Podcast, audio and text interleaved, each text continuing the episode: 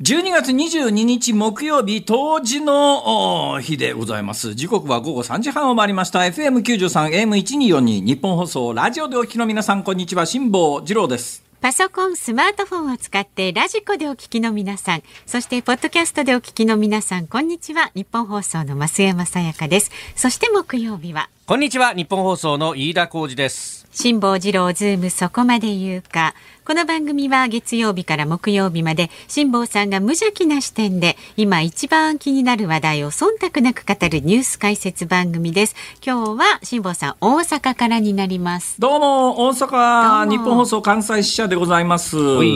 いはい、えー昨日からお伝えしているようにですね、私は別にあの新刊の宣伝なんかそんなにするつもりはないんですけれども、私の新刊のこの国は歪んだニュースに溢れているという本がですね、昨日から、えー大阪の梅田のところにある大きな本屋の紀ノ国屋というところに並び始め、今日あたりから全国の本屋さんで並び始めると。はい偉い時代ですね、皆さん。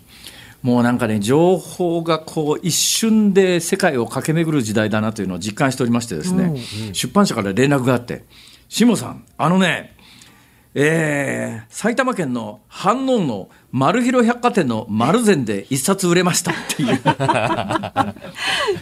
は限定的な。飯能の丸広百貨店の丸善で分かりました。これはですね、飯能の柿沼呉服店の柿沼君が買ったんですね。お友達が。私の高校生の同級生が。絶対あいつ以外、あいつ以外反応で俺の本買うやつはおらんだろうと。はいそんなこんなで、そんなことが一瞬でわかるんです。今のポスシステムっつうんですか？レジの売上システムは、えらい時代になっちゃったもんだなと、こうつくづく思うわけでございますが、今日は冬至ですよ、冬至。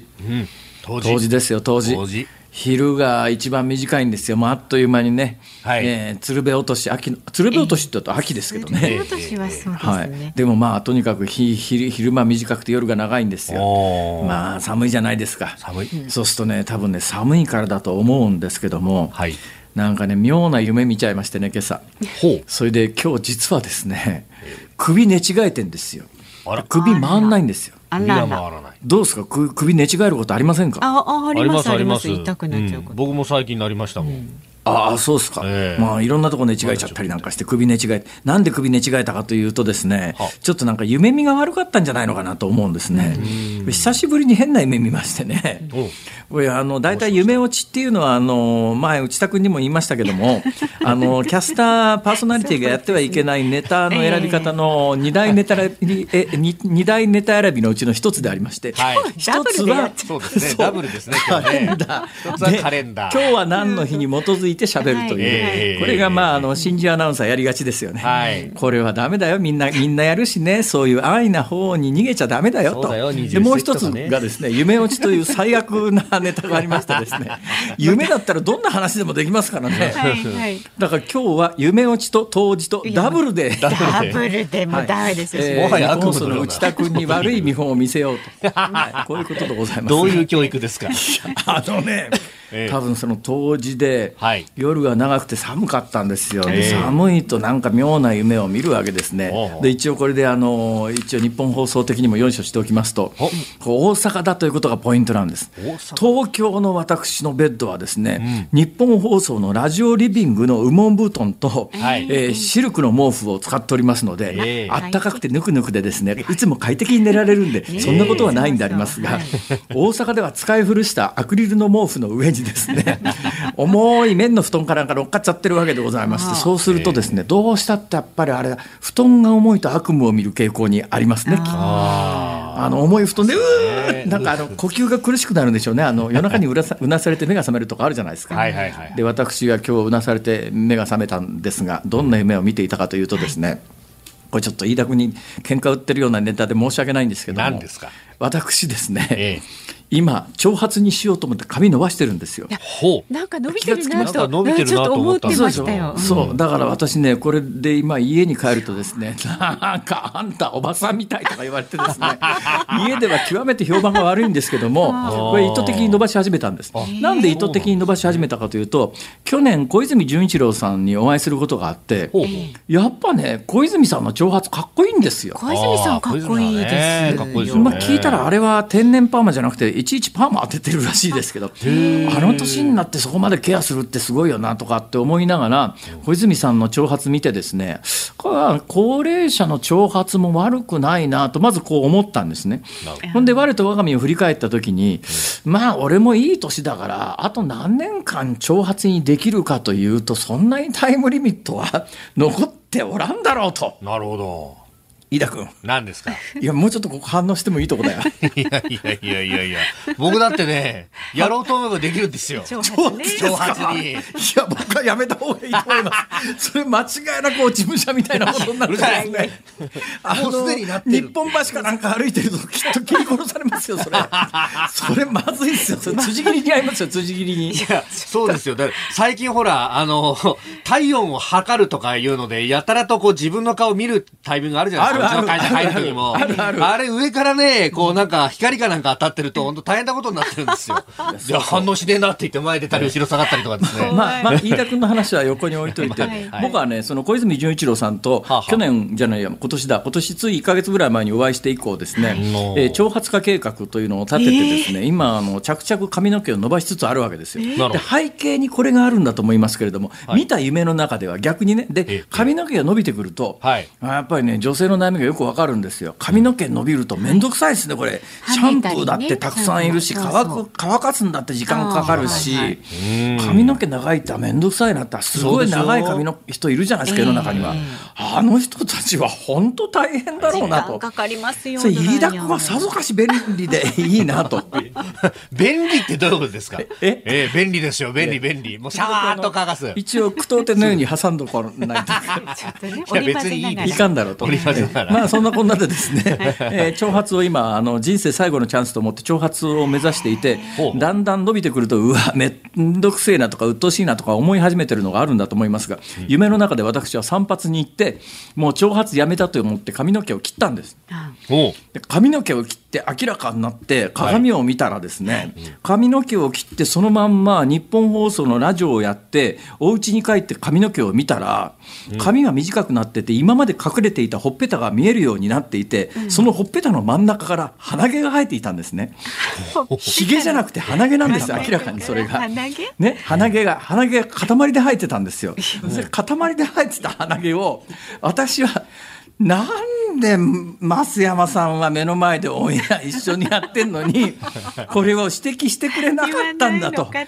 で家帰って自分の顔をつくづく見てほっぺたから鼻毛が塊で生えてんのを見てですね。これはいかんだろうということでええ。ハサミでちょくちょく切ってる間に目が覚めたんですね。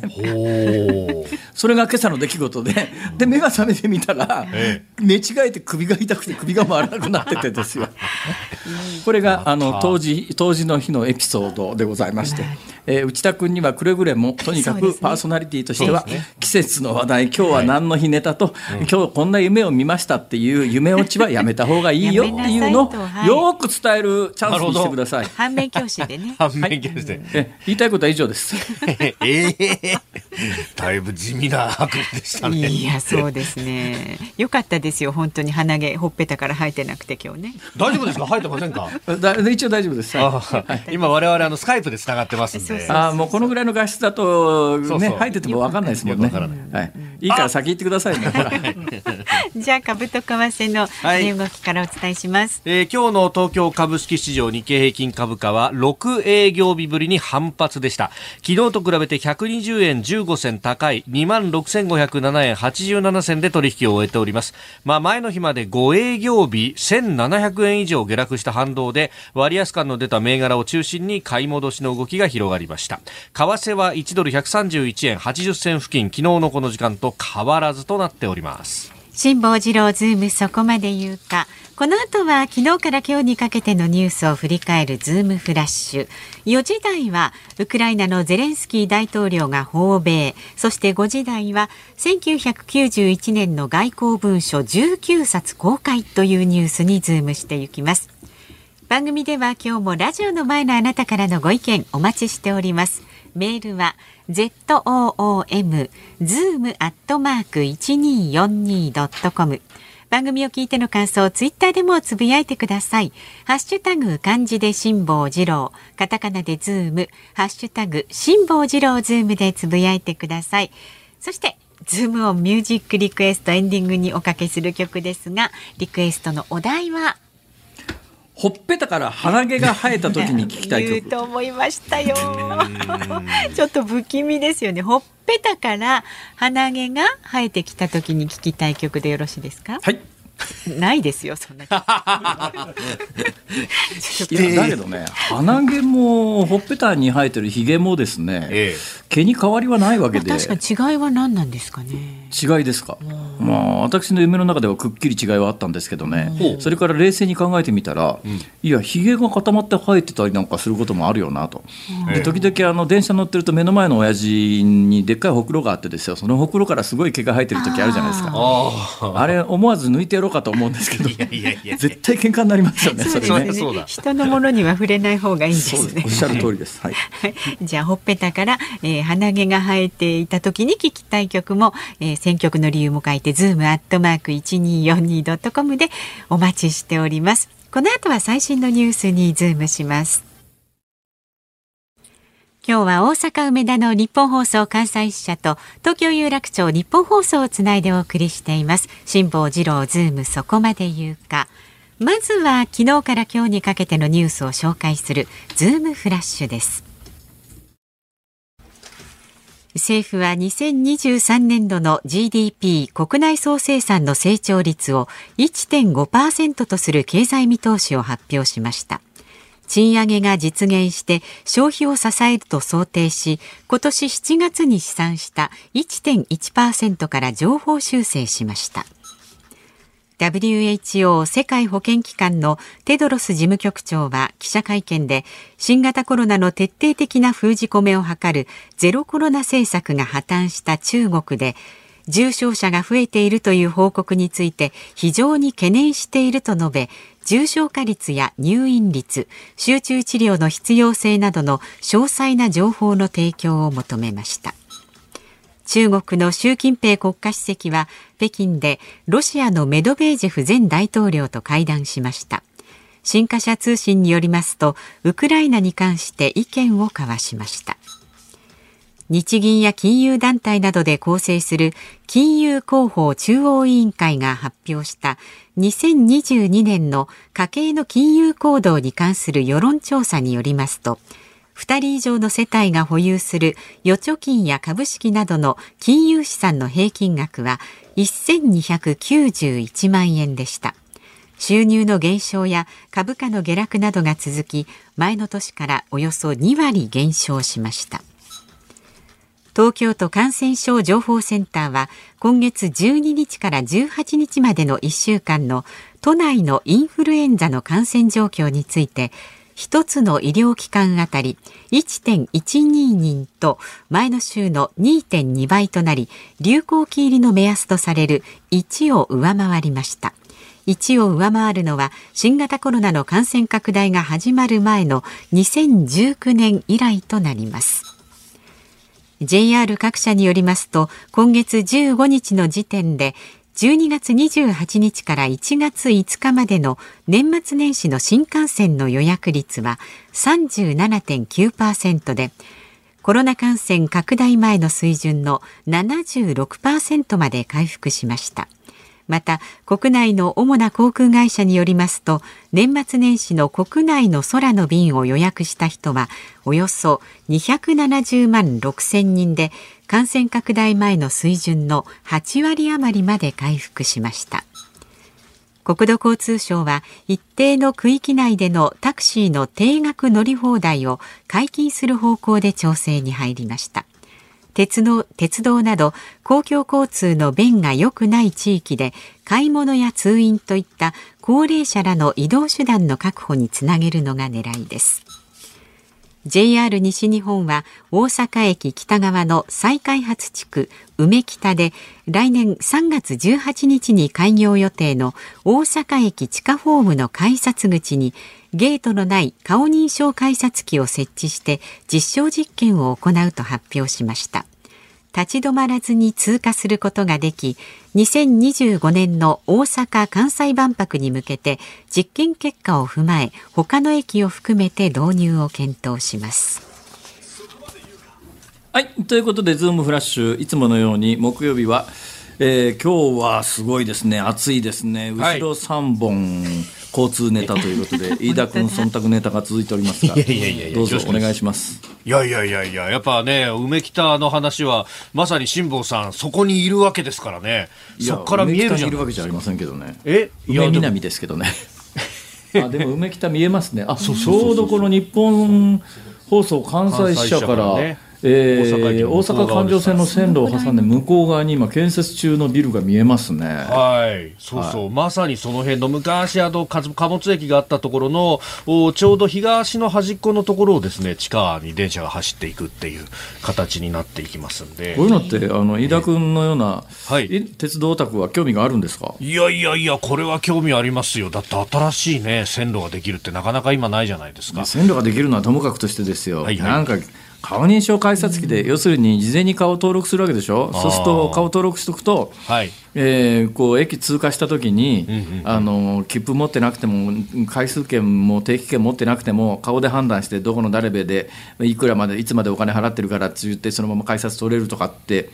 どうなのよ、これ。これ未来社会はそうなんだろうけど、気持ち悪くないか？いやまあ、ここまでしなくてもいいんじゃないかなっていうのは正直思ったりはしますけど。そうすると、これ、えー、あの、えー、そこで跳ねられちゃう人とか、何か、な要するに全部これ記録残そうと思えば残せるよね。まあそうですね。うん。これもう究極の防犯カメラだよね、これ考えてみたら。まあそうですね。だからそのデータをこう全部まとめて吸い上げてみたいなことをすればプライバシー一切なくなっちゃうねこれを気持ち悪いと思うのか、いや便利で素晴らしいと思うのか、これ人によってだいぶ違うんだろうなっていう気はしますね。はい、そうですね。まあここまでしなくともね、スマホだとか、あの、腕時計だとかいろんなものにね、入ってたりもしますけどね。さて、その忖度ネタ3つの1つ前はですね、インフルエンザの話題になっております。はい、インフルエンザが流行り始めております。えーえー、どのくらい入り始めてるかというと、インフルエンザはですねあのコロナみたいに全数把握してみたいなことはやってません、基本あの、定点観測という手法で、はい、まあ、クリニックからあの報告を受けると、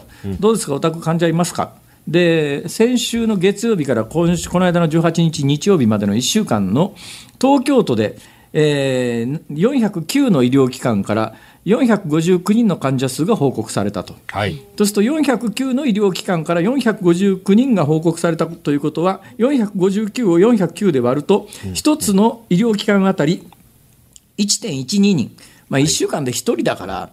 そんなに流行ってんのかって話なんだけれども、これ、前の週からすると2.2倍なので、この2.2倍が2.2倍、2.2倍ということになると、ネズミ算式にとんでもないことになるので。まあどうなのかしらということなんですが、とにかく過去2年間は1を上回ってなかったんですよ。だから1週間の平均を取って医療機関で1人以上平均で感染者が出たことがなかったんですが、3年ぶりだということで、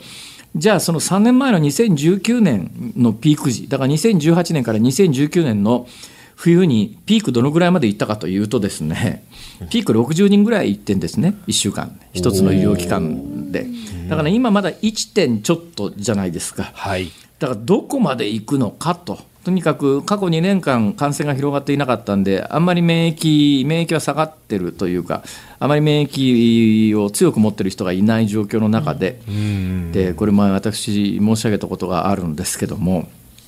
あの壮大な社会実験だなと思ってるんですよ。なんだかんだ言いながら、今もあの政府が、えー、いや、もう外ではマスクしないでくださいとかしなくていいですみたいな宣伝をし始めてますけれども、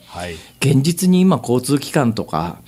えー、街中歩いてる人見るとみんなマスクしてますよね。だみんなマスクをしてる状況の中でインフルエンザの感染があのコロナ前と同じっていうんじゃ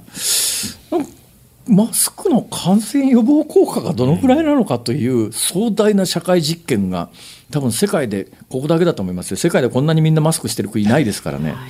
だから今後これインフルエンザがあの3年前のシーズンみたいに伸びていくということになると、はい、おいマスクの感染予防効果って実は点々点なんじゃねえのみたいなことに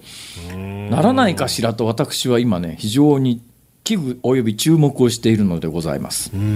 はい、だからまあこれ今後どうなっていくかね。はいはい、で今日これねインフルエンザとコロナの話は多分ね5時台にもうちょっと詳しくしますけれども、インフルエンザは若年層に非常に危険な病気ですからね。はい。はい、ちょっとそれ、あのいまあ、今、コロナにばっかり関心集まってますけど、やっぱりちょっとこの冬、インフルエンザも相当警戒した方がいいんじゃないの？という話は後でもうちょっと詳しくいたします。その一つ前ですね、はい金融広報中央委員会によりますと、2022年家計の金融行動に関する世論調査で2人以上の世帯が保有する預貯金や株式などの金融資産の平均額は1291万円で前の年から2割減少。はい。これね、まあ、ある意味分かりやすいっちゃ分かりやすいんで、あの今年の株価、今の株価、今、一体いくらぐらいかっていうと、はい、冒頭でお伝えしたようにですはい。ね、えーはい。今日の終わりに2万6507円87銭でありました。2万6000円ぐらいですよね、はい。今年の年初、どのぐらいだったかというと、今年の年初は3万円ちょっと割ったぐらいですよ、で去年は、2021年は3万円台に乗ってる時が多かったんですね、3万円挟んで上下っていう感じだったんで、まあ去年に比べると株価だけで2割ぐらい下がってるので、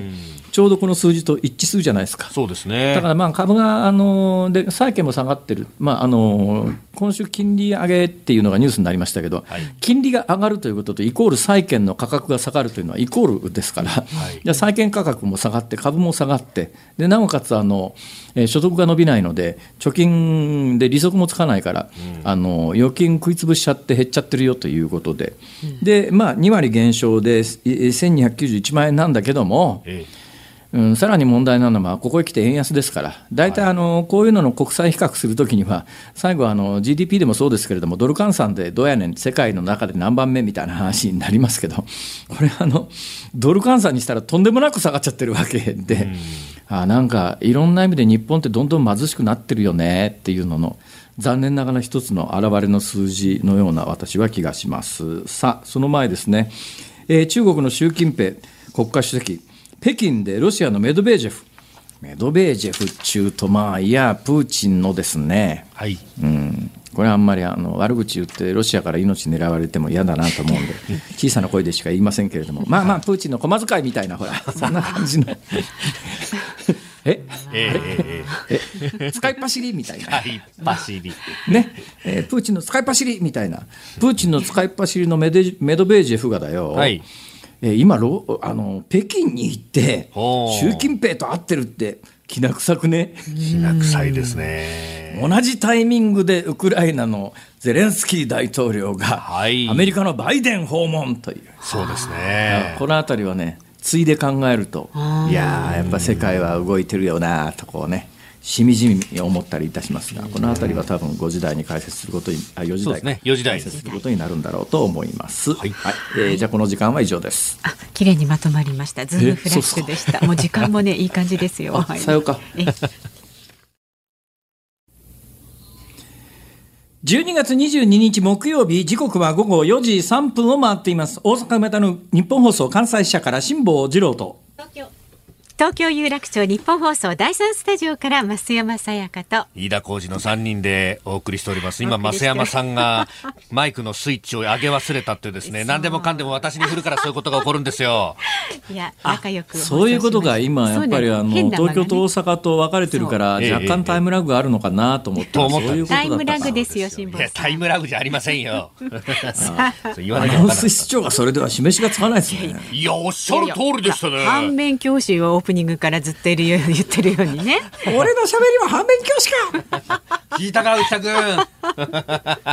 さあ、そんなこんなで、ここでお知らせがございますほ。辛坊治郎ズームそこまで言うか、年内の放送がですね、来週27日火曜日までということになりました。えーですから年内28日水曜日29日木曜日お休みになります。ね、ですからはい年末年始は、ぜひラジコやポッドキャスト公式 YouTube で今年1年の辛坊治郎ズームそこまで言うかを振り返ってお楽しみいただきたいと思う所存でございまあ、ます。そういうことでね、27日に、あの、番組が年内終わりだということなので、あの、うん非常に1ヶ月ぐらい前、ものすごくあの、年末年始の台湾はきな臭いっていう話があったじゃないですか。おで身をもってですね、そのあたりは取材してこなくてはいけないと。なんと。私、有約、年末年始は、台湾に行ってみようと。行ってみようと。はい。え、まあ、年明けご報告いたします。しっかりとお願いいたしますよ。ねえ、なんかあった際には、あの、私はあの、30日まで番組ありますんで。ギリギリまでねええ、電話つなぎますんで。そうご苦労様です。時差もほとんどないことですし。そうですね。どうせだったら電話をつないじゃおう。いや、ないでしょう。お願いします。はいご苦労様ですはい、ではご意見あの一つご紹介しますね。大阪府のロドキサンチンさん、41歳女性の方です。初めてメールを送ります。ありがとうございます。大阪府和泉市在住の41歳の母親です。あ12月7日に長男を出産しました。おめでとうございますおめでとうございます。私とついこの間2日違い。あ、あら、私12月5日。ま、ああ、そうですか。それがどうして？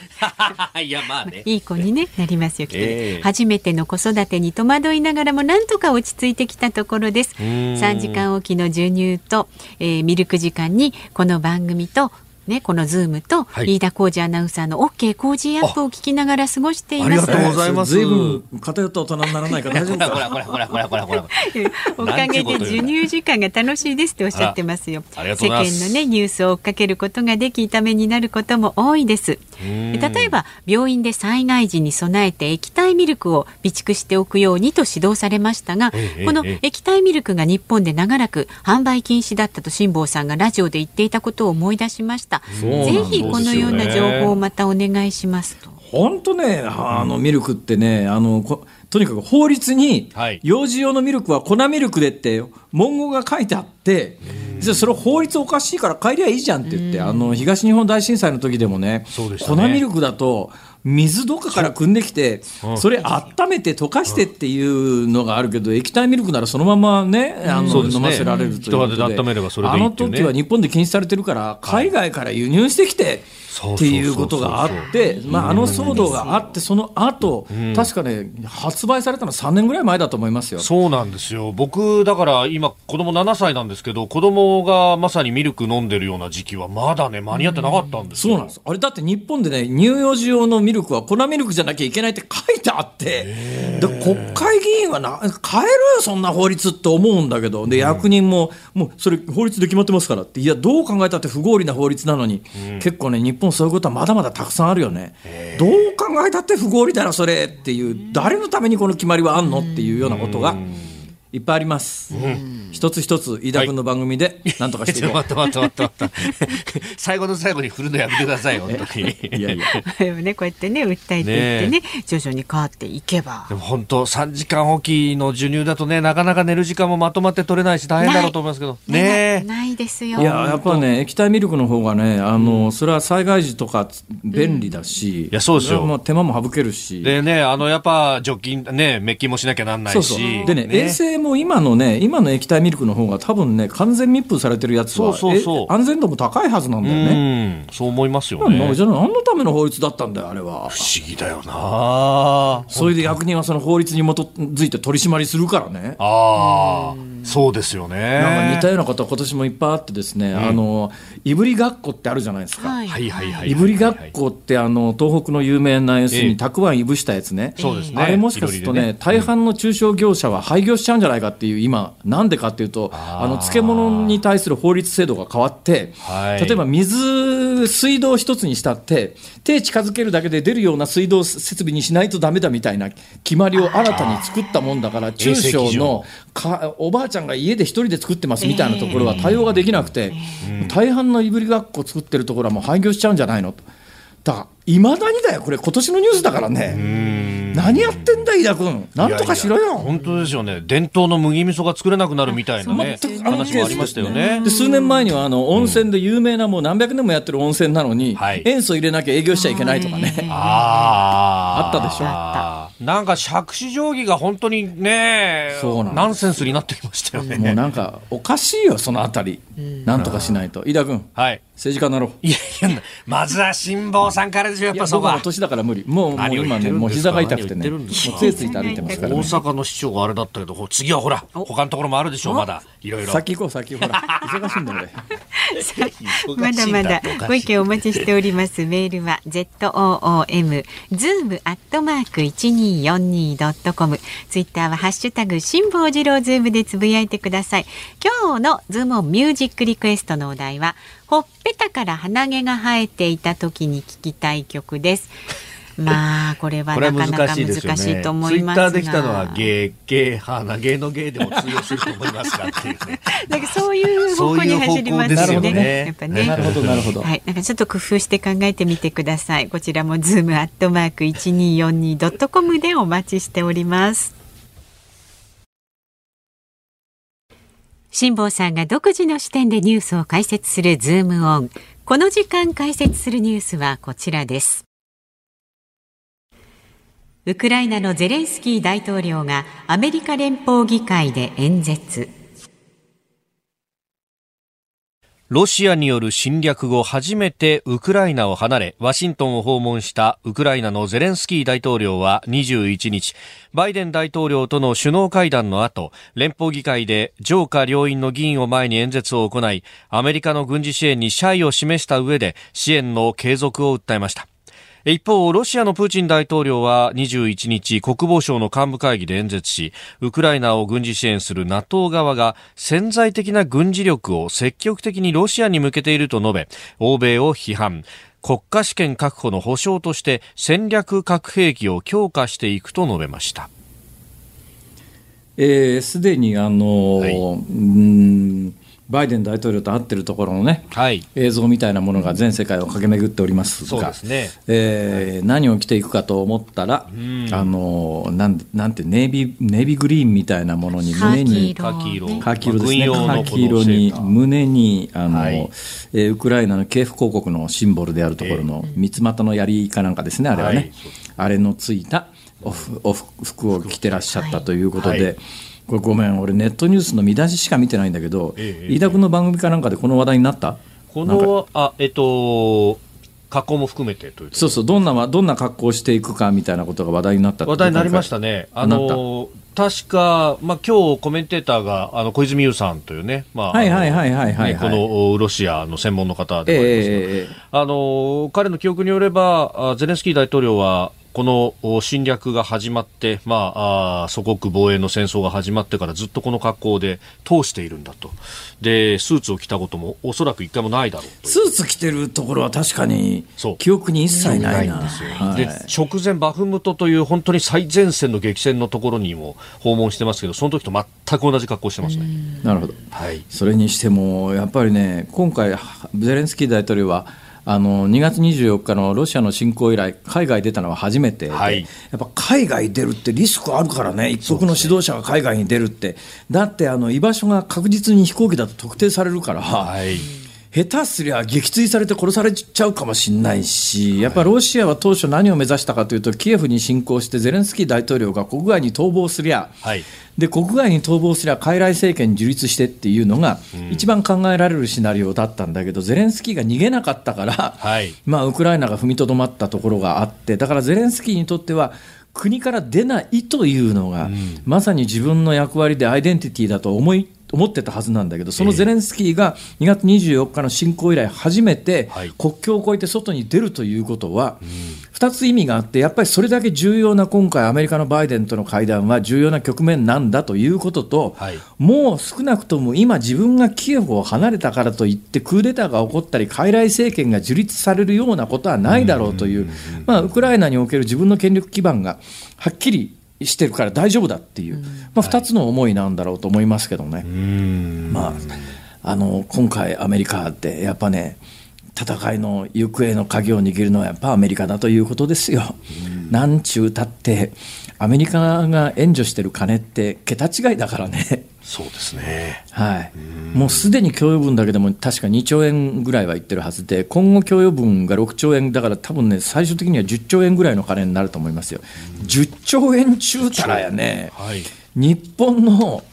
えー従来の防衛予算の2年分、すね近い将来の防衛予算の1年分、はいまあ、そのぐらいの金をアメリカはすでにウクライナに供与してるわけで、アメリカの経済援助と武器援助がなかったら、もうとっくの昔にウクライナは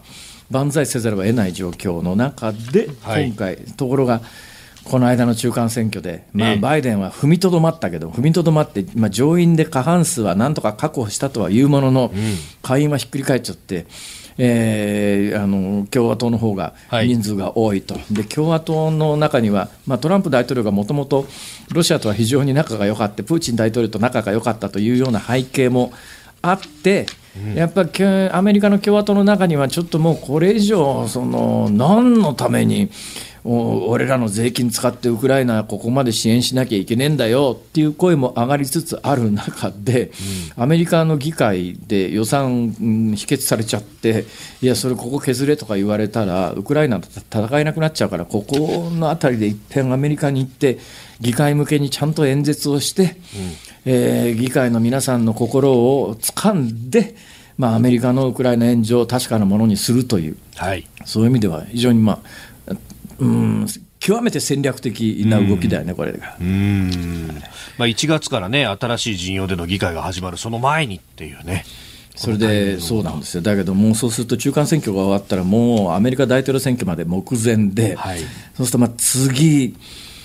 うん、当然、共和党は政権奪還を目指してくるし、ええ。まあ、バイデンは今の勢いだったら、あの高齢にもかかわらず2期目行くと、でアメリカ大統領ってやっぱり2期8年やらないと、なんとなくかっこ悪いよなっていうような、やっぱり1期4年で終わっちゃうと、やっぱり1期4年で終わっちゃった大統領ってずっと言われるから、やっぱり2期8年やりたいよねと、こう当然思うわけで、そうすると来年の後半ぐらいまで、このウクライナの戦争を引きずって、多額の援助をするということに対して、ちょっとずつおそらく国内的な批判も湧き上がってくるだろうし、それまでに戦争を終わらしたいと。だ今回のあの武器供与で、パトリオットっていうね、地対空ミサイルの供与が本決まりになったけれども、どうもあのでき今の流れで行くんだったら、ある程度ウクライナに、えー勝ち逃げとは言わないけれども、まあ、だからロシアの勝ち逃げはもう無理な状況なんで、だからまあどっかこの辺で停戦ラインをひ引いてもいいよという妥協点が作れるぐらいのところまで戦線を押し戻したいと。まあ、そんなことがあって、えーゼレンスキーが大統領アメリカ大統領を訪問している全く同じタイミングであのプーチンの駒遣いのえメドベージェフが中国行って、はい。ね。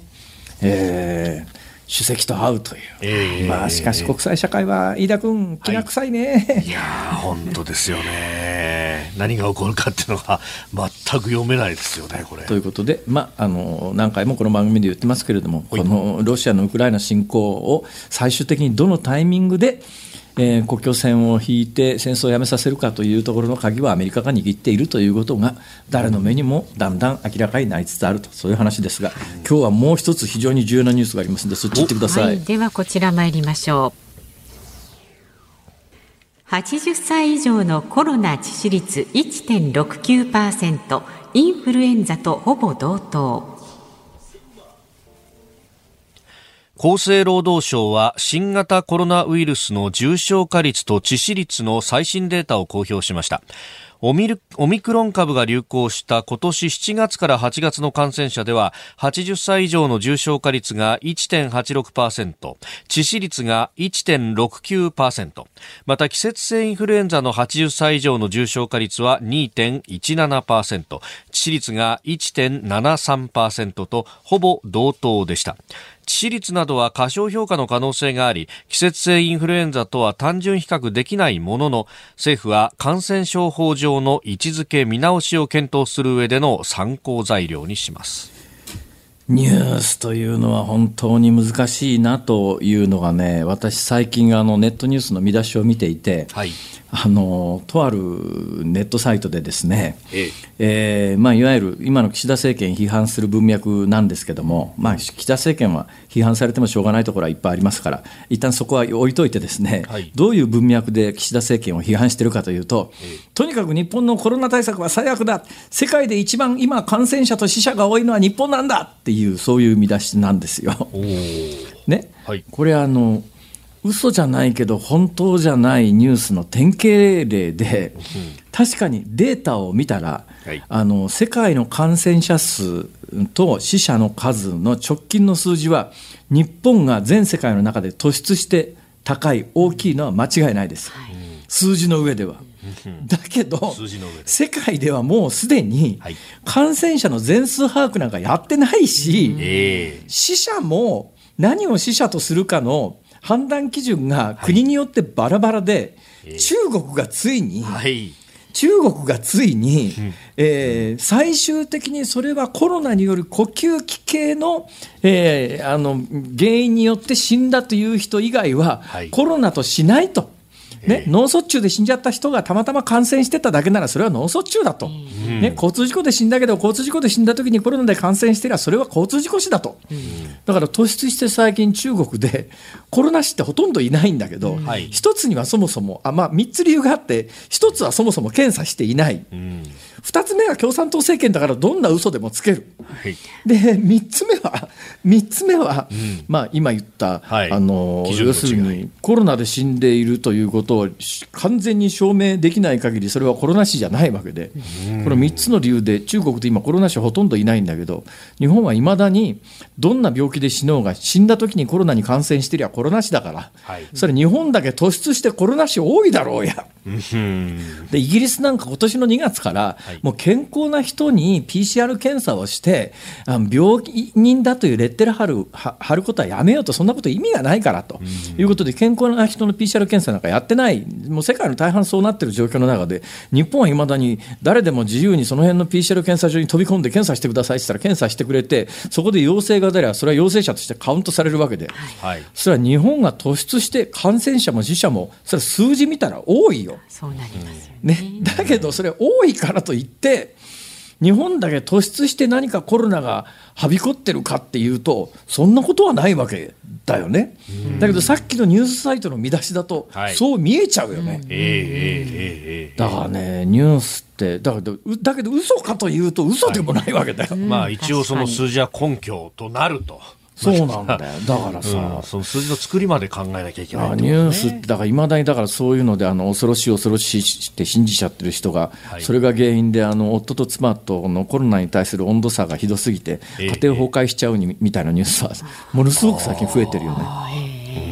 ええだけどそれを煽った人たちの責任っていうのももうそろそろやっぱり問わ問わなきゃいけない状況になってるんじゃないのと思いますがさてコロナとインフルエンザの致死率です。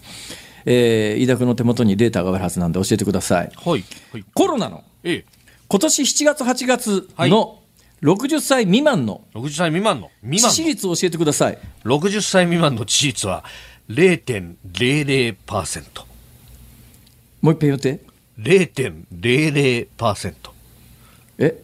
え、60歳未満ですよねはい、そうです。ですよね60歳未満のはい新型コロナの今年の夏時点の、はいえー日本の致死率ははい。0%。0%。誰も死んでない。60歳未満は。えー従来の統計における60歳未満の季節性インフルエンザの死亡率は致死率は？0.01%。あこれが実は恐ろしくてですね、はい恐ろしくてですね、はいあの私、子供の時にインフルエンザ脳症っていうのをやらかしたことがあるんでよくわかるんですが高熱出て子供さん錯乱状態になって、あの高層マンションとかに住んでるとわけわからずにマンションから飛び降りて命を落とすみたいなことがこれ毎年あるんですよ。で若年層のインフルエンザ死ってまあ、多い年だったらやっぱり2桁になるからね、インフルエンザってやっぱり小さな子どもさんにとっては非常にあの重大な病気、はい。でやっぱりあの高齢になってくると、それはやっぱ体力落ちてると、インフルエンザも重症化しやすいのは他の病気と一緒なんだけど、だけどインフルエンザに関して言うと、あの例のえっと、自民党政権の、安倍政権の前の自民党政権の最後ぐらいですね、あ舛添さんが厚生労働大臣だった時に、えーはい。今のコロナが適用されている新型インフルエンザ対策特別措置法ができるきっかけになったインフルエンザ騒動っていうのがあったでしょ？あのなんか防護服着たおっさんが飛行機乗り込んで、ねはい。それで大阪の高校かなんかが第一例の感染者が出たっていうんで、はい。もうほとんど冤罪みたいな話だけど、その学校の偏差値までなんかネット上でさらされて、こんな偏差値だから最初の感染者出すんだみたいな、とんでもない話になった あの大騒ぎ。今から考えれば何だったんだよ、あれはって話なんだけど、あの時時の新型インフルエンザって後で見てみたらうんどうも高齢者はほとんどかかんないっていうか発症しないっていうかなんでそうそうだったのかっていうとどうもやっぱりに新型インフルエンザ新型インフルエンザっていうけれども、はい。どうも今からな何十年も前に流行ったのとかなり似てるウイルスなので今の高齢者はどうもなんかいっぺんかかったことがあるんでなんとなく薄い免疫みたいなもの持ってんじゃないのと。うん。で毎年毎年インフルエンザって流行が繰り返されてますから、はい。高齢になると毎年毎年あの湯やブーストかけてるようなもんで、ええインフルエンザの免疫ってそこそこ高まっていきますからだからインフルエンザって、まあ、当然のことながら体力が落ちる高齢者の致死率はデータ上は高くなりますけれども、はい。でも言っても大したことないみたいね、えーだから80歳以上の季節性インフルエンザの致死率って1%台。そうですね。ね。1.73%だそうです。でまあ、若年層はそれに比べてずっと少ないとは言いながら、やっぱり若年層って季節性インフルエンザで若い人は死ぬと、リスクがそれなりにあると、ところがあの新型コロナは60歳未満、今年の夏のデータでし致死率0%、0%。はい。井田君、はい。どっちを重大視すべき病気だと思う？いや、少なくともその新型コロナがまあ、エボラ出血熱だとかと同じような扱いに一部なっているっていうのが、まあ、こういう数字を見るとあれ？って思いますよね。まあ、普通考えるとそうだよね。ええところがね、はい。いっぺん何かを決めると、この国ではね、はい。それをみんなが守るでそれを守る役割を与えられた人は必死になってそれを守ろうとするわけだようんうんうん。でさっきの粉ミルクの話じゃないけどさ、はい。粉ミルクしかダメだっていう法律はおかしいだろうって現場の人間もみんな知ってるんだけども、ええ。ーそういう法律が有効な時代に液体のミルクを発売するとはい。捕まったりなんかして、末端の人たちはそれを捕まえるのが仕事だから、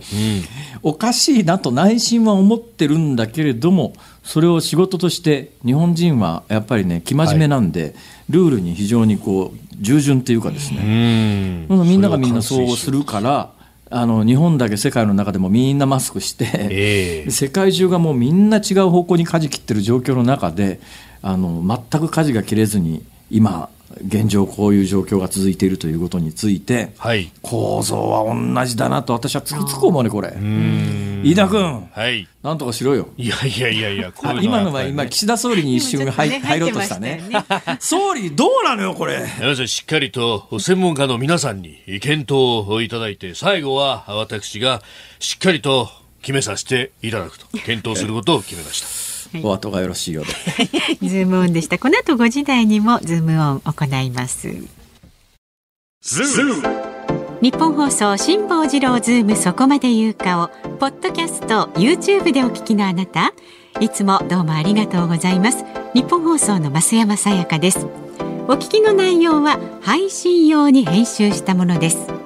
辛坊治郎ズームそこまで言うかはラジオ局ニッポン放送で月曜日から木曜日午後3時半から毎日生放送でお送りしています。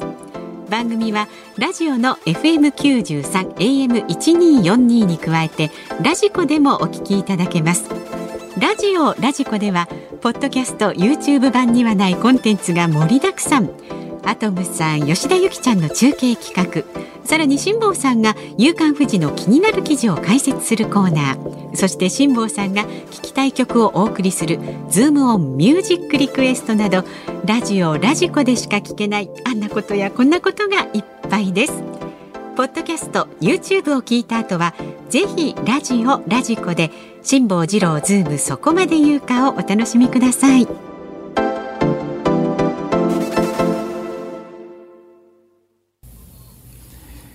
12月22日木曜日時刻は午後5時を回りました。辛坊治郎です。日本放送の増山さやかです。日本放送の飯田浩二です。ズームオンミュージックリクエスト今日もね本当に難しいお題でしたがリクエストいただいてますので、えー。ありがとうございます。ご紹介していきます。今日のお題はほっぺたから鼻毛が生えていた時に聞きたい曲ですなんかこうちゃんとご紹介するのも気が引けるようなこの お題ですけど。そうです。かえ。ー茨城県の空山ちゃんさん44歳はですねほっぺたから鼻毛が生えていた時に聞きたい曲は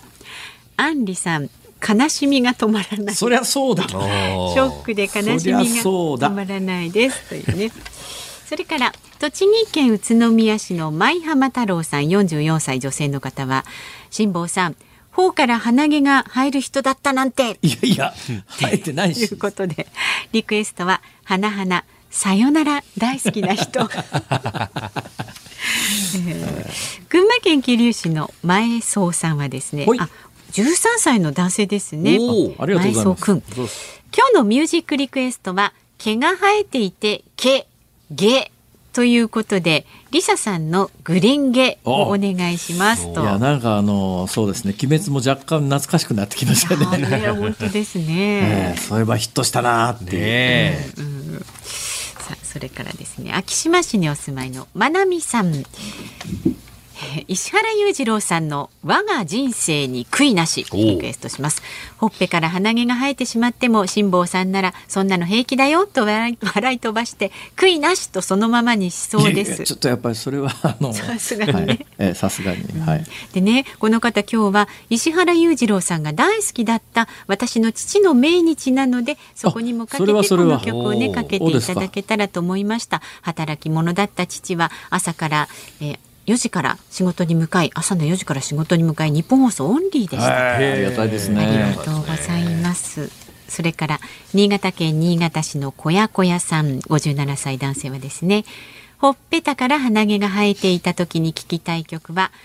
アニメ天才バカボンのテーマお願いします。お。あやっぱりやっぱり来ましたね。バカボンのパパはね、鼻毛がトレードマーク、あんなに鼻毛を出しているキャラクターはそんなにいないですよね。これでそれでいいのだぐらい。あれ飯田君いけんじゃないか？えそれでいいのだ？まあね、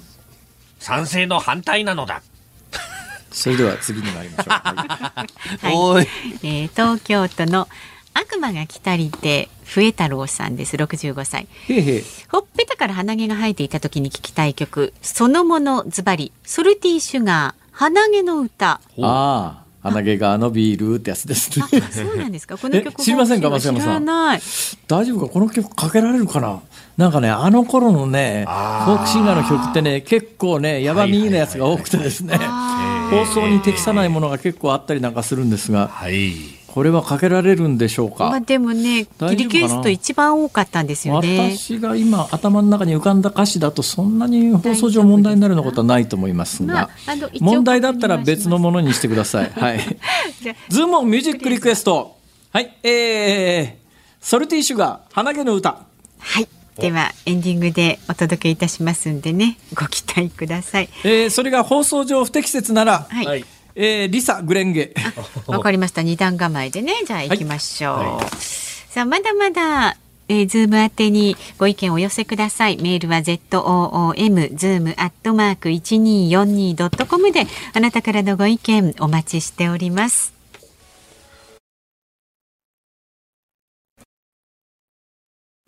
辛坊さんが独自の視点でニュースを解説するズームオン。今日最後に特集するニュースはこちらです。1991年の外交文書19冊公開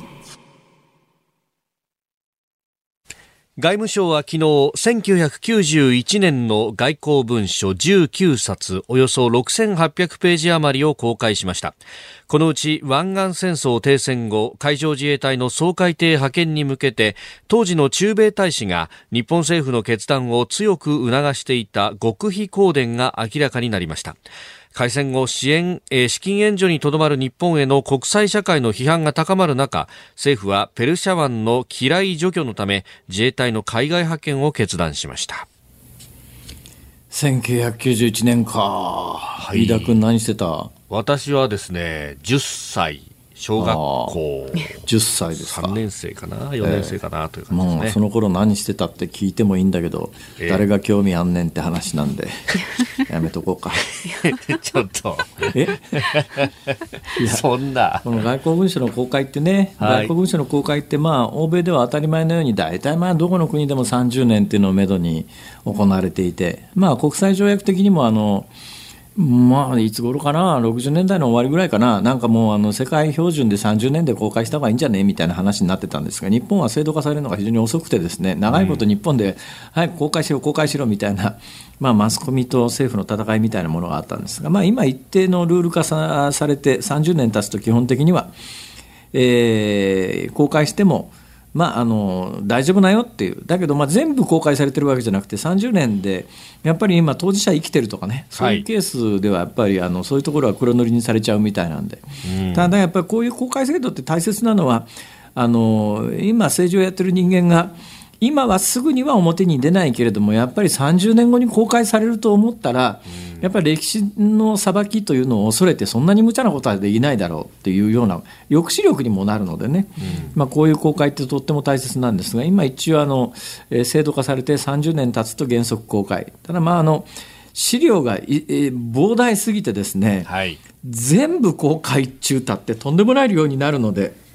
まあ、今回公開されたのは1991年の外交文書のうちの一部なんだけどその一部でもえちょっとやそっとで読み込める量じゃないのにどうなんだろう飯田君。え。はい。今日あたり新聞あたりで結構あのいろいろ解説記事が今日一斉に出るじゃないこういうの出ますね。大体いつも、こう昨日公開されましたって言って今日の朝刊にはもう一斉に出るよね、はい。あれ事前にリークがないとそんなもんこんなもん記事書けるわけねえじゃんとか思うんですけどうーん、まあいろんな取材をされているんでしょうな、というね。飯田君何ですか？いい政治家になるよきっといやいや、ちょっと待って、やめてくださいよ。いや本当に、えー特にやっぱ今年重要なのは1991年なんだけど、はい。面白いなと思うのは新聞の思想性によってどこ取り上げるかあのバラバラでですね、はい。えー例えばどっちかというとやっぱりあの当時の、えー当時はやっぱ海部政権かな、まあ、あの海部政権。が、はい。あのどちらかというと中国に非常に融和的で、えー中国ってその2年前の1989年に天安門事件っていうのをお起こして、はい。まあ、世界中から、まあ、あの孤立状態。それは当然なんだよ、あんだけね民主化を求める人たち戦車で押しつぶしたら、はい。それはダメだろうということなんだけれども、えー中国はやっぱり突破口を開かなきゃいけないっていうので、まあ、日本にいろんなアプローチをかけて、えーこの1991年の外交文書公開されたんだけどそこの年に話がまとまって翌年の1992年に天皇訪中というのがあったんだけど、はい。これはやっぱりあの中国が国際社会にえー天安門事件のみそぎということで、いや、あの孤立してないよって、日本からあの、えーこういうね、えーあのトップが来る今、国なんだからということを世界にアピールするために、このあの日本が使われたんじゃないのかっていうようなところを中心に、この外交文書の公開について書いてくるところがあれば、はい。えーまあ、今のあの原稿はそれに近い形、次の話ですけど、あの一部のメディアは、えーやっぱりあのアメリカの日本は属国なんだと、ね、アメリカの属国なんで、アメリカに非常に強く言われて、ええ。あの時あの最終的に130億ドルから日本円にして1兆,、1兆円とかなんか、だか。らまあ為替レートが今と全然違うんだけど。当時、為替レート上、アメリカが求める金額に達しなかったんで、えー上乗せして支払うことになりましたとか、そのいきさつであるとか、えーいや、もうアメリカから非常に強く掃海艇という、まあ、あの嫌いであの海が封鎖されていると船が走れないので、日本は嫌い除去ぐらいだったら、日本の憲平和憲法の下でもできるだろうということで、再三の圧力に屈して、日本は嫌い除去のために自衛隊を派遣したんじゃないのかというようなところを中心に書いてくる新聞があれば、はいえー対ソ連というところに注目をして、ええーあのソ連、この1991年というのは、はい。ソ連が最終的に亡くなった年なんだけど、この年は本当にいろんなことがあってね、私、あのこの91年ってかなり鮮明に覚えてるのは、はい。あのゴルバチョフが、まあ、当時あの中、ソ連はもうほぼ崩壊しかかってたっていうか、もう崩壊に近い形だったんですよ。大体その2年前の1989年にベルリンの壁が崩壊して、えー1990年、91年あたりにはソ連の中のいろんな共和国が離脱する動きがかなり目立ち始めて、ついに1991年の終わりにソ連ってなくなっちゃうんだけど、この時トップだったゴルバチョフという人が、あの副大統領等が含まれる反乱軍みたいなところでクーデターではい。軟禁されるという大騒ぎになって、世界的にゴルバチョフが消えたということで、生きてるのか死んでるのか分かんないっていう時に、まあ、日本のあの当時、えーノンキャリの外交官だって、えーソ連にいたあの佐藤優さんが、はいえー自分のパイプでええ世界で一番最初にゴルバチョフは生きていると。いう情報を掴んで世界に流したというようないきさつについてあの掘り下げて書いてるところもあるし、だ今回あの、ね、新聞によってどこ取り上げて書くかがバラバラなんで。えーまあまあ、それぐらい1991年っていうのは世界の歴史にとって重要な年だったという言い方もできますが、まあ、今の話の続きでいうとその、えー、1991年の、まあ、8月革命とかって言うんだけど、はい要するに、えーいわゆる保守派保守派ってどんなイメージか日本の保守派とだいぶイメージ違うかもしれませんがソ連時代の保守派って強硬共産主義者ですよ。はいだから強硬共産主義者、共産主義の体制にえー戻したいとえーいう人たちが、ゴルバチョフを軟禁状態に置いて、まあ、クーデターを仕掛けたんだけれども、これは当時、モスクワのトップだったエリチン、はいエリチンあのし率いるあの、まあ、市民市民たちによって、このクーデターぶつぶ、ぶつぶされると。はい。であの時のあのモスクワでバリバリケードがね、ええ。えーこう作られてその後私は見に来ましたよモスクワまで。うーん。おいでそれあの反乱の一番トップだったのがヤナーエフっていう当時の副大統領なんだけど、はい。このヤナーエフ副大統領の顔の入ったマトリョーシカ人形というのでね8月革命のえークーデターに参画した幹部たちがひあの一つずつ開けると次々出てくるという人形が市場で売られていて、これはいまだにありますよ。ということで1991年の外交文書というのは、はい。まあ、今あの今朝新聞に出てるのは各新聞によってそれぞれ重要だと思うところが、まあ、つまみ食いのようにちょっとずつ出てる状況なんでこれあの全文そのうち詳細に分析した記事も出てくるだろうと思いますから、はい。これは今年の外交文書は非常に注目です、はい、またどっかで機会があればご紹介します。はい。はい、ズームオンでした。ズームオンミュージックリクエストをお送りしたのは悪魔が来たりて笛太郎さん、ブリットさん、心は関西さん、梅干し小僧さん、宇都宮のひょうたんつぎさん、ペットボルトさん、タメッチさん、シュガーリーソルトさん、ザコウイチさん、日陰のタンポポさん、ヴィンセント・フートさん、11名の皆さんからのリクエスト、ソルティーシュガー、鼻毛の歌。これ1970年でしょ、はい。ちょうどねあの日本の大気汚染がひどかった時で大気汚染。やっぱね空気悪くなると鼻毛が伸びるってこれは本当ですよなるほど。そういう背景の歌なんですよ。だからこの辺の頃のねしあのフォークソングってものすごく社会性強いあですね。はい。そういうそういう話をね含めて聞くとちょっと違って聞こえるでしょなるほど確かにね。最後がね鼻毛で1億人窒息死ってのはつまあこのそういう海の彼方の離れ小島ってのはつまり日本のことです。は